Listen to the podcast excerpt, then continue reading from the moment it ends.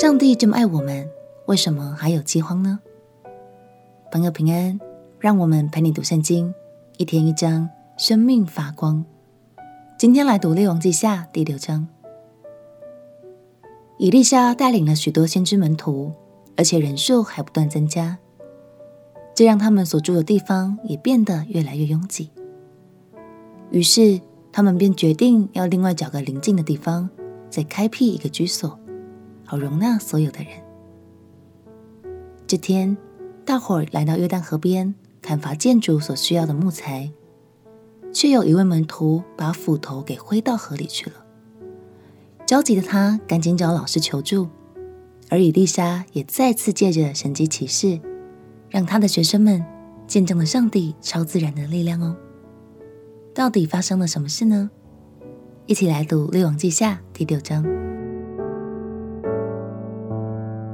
列王记下第六章，先知门徒对以利沙说：“看哪，我们同你所住的地方过于窄小，求你容我们往约旦河去，各人从那里取一根木料，建造房屋居住。”他说：“你们去吧。”有一人说：“求你与仆人同去。”回答说：“我可以去。”于是以利沙与他们同去。到了约旦河，就砍伐树木。有一人砍树的时候，斧头掉在水里，他就呼叫说：“哀哉，我主啊！这斧子是借的。”神人问说：“掉在哪里了？”他将那地方指给以利沙看。以利沙砍了一根木头，抛在水里，斧头就飘上来了。以利沙说：“拿起来吧。”那人就伸手拿起来了。亚兰王与以色列人征战，和他的臣仆商议说：“我要在某处某处安营。”神人打发人去见以色列王，说：“你要谨慎，不要从某处经过，因为亚兰人从那里下来了。”以色列王差人去窥探神人所告诉、所警戒他去的地方，就防备未受其害，不止一两次。亚兰王因这事心里惊疑，召了臣仆来，对他们说：“我们这里有谁帮助以色列王？你们不只给我吗？”有一个臣仆说：“我主我王无人帮助他，只有以色列中的先知以利沙，将王在卧房所说的话告诉以色列王了。”王说：“你们去探他在哪里，我好打发人去捉拿他。”有人告诉王说：“他在多摊。”王就打发车马和大军往那里去。夜间到了，围困那城。神人的仆人清早起来出去，看见车马军兵围困了城。仆人对神人说：“哀哉，我主啊，我们怎样行才好呢？”神人说：“不要惧怕，与我们同在的比与他们同在的更多。”以利沙祷告说：“耶和华啊，求你开这少年人的眼目，使他能看见。”耶和华开他的眼目，他就看见满山有火车火马围绕以利沙。敌人下到以利沙那里，以利沙祷告耶和华说：“求你使这些人的眼目昏迷。”耶和华就照以利沙的话，使他们的眼目昏迷。以利沙对他们说。这不是那道，也不是那城。你们跟我去，我必领你们到所寻找的人那里。于是领他们到了撒玛利亚。他们进了撒玛利亚，以利沙祷告说：“耶和华啊，求你开这些人的眼目，使他们能看见。”耶和华开他们的眼目，他们就看见了。不料是在撒玛利亚的城中。以色列王见了他们。就问以利沙说：“我父啊，我可以击杀他们吗？”回答说：“不可击杀他们，就是你用刀用弓掳来的，岂可击杀他们吗？当在他们面前设摆饮食，使他们吃喝，回到他们的主人那里。”王就为他们预备了许多食物，他们吃喝完了，打发他们回到他们主人那里。从此。亚兰军不再犯以色列境了。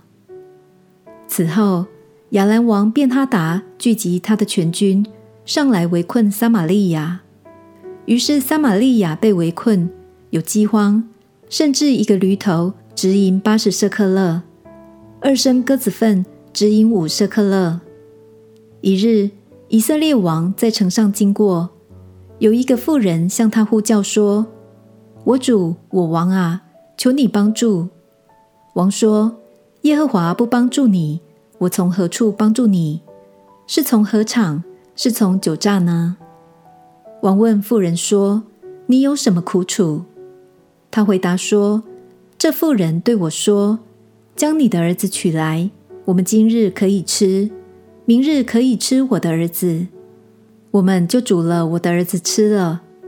次日我对他说，要将你的儿子取来，我们可以吃。”他却将他的儿子藏起来了。王听见妇人的话，就撕裂衣服。王在城上经过，百姓看见王贴身穿着麻衣。王说：“我今日若容杀法的儿子以利沙的头仍在他项上，愿神重重的降罚于我。”那时，以利沙正坐在家中，长老也与他同坐。王打发一个伺候他的人去，他还没有到。以丽莎对长老说：“你们看，这凶手之子打发人来斩我的头。你们看着使者来到，就关上门，用门将他推出去。在他后头不是有他主人脚步的响声吗？”正说话的时候，使者来到，王也到了，说：“这灾祸是从耶和华那里来的。”我何必再仰望耶和华呢？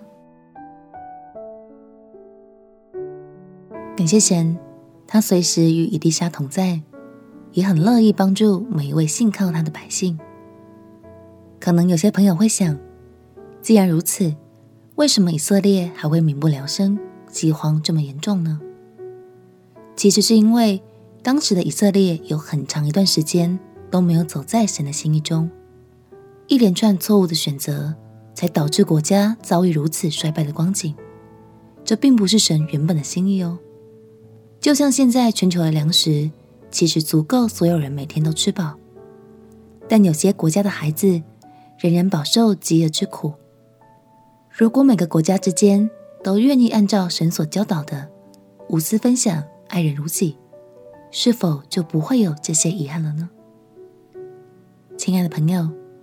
也许你也曾经在艰困的处境中感到很无奈，甚至对神很生气、很生气。鼓励你，让我们学习用依靠神的态度，重新回到神的面前吧。继续看下去，相信你就会知道，神是永远良善的神，他总是不放弃的爱着我们哦。我们且祷告，亲爱的耶稣，请你原谅我。有时会因为艰难的处境而对你感到生气。我相信你是良善的神，我也要学习更谦卑的来到你面前。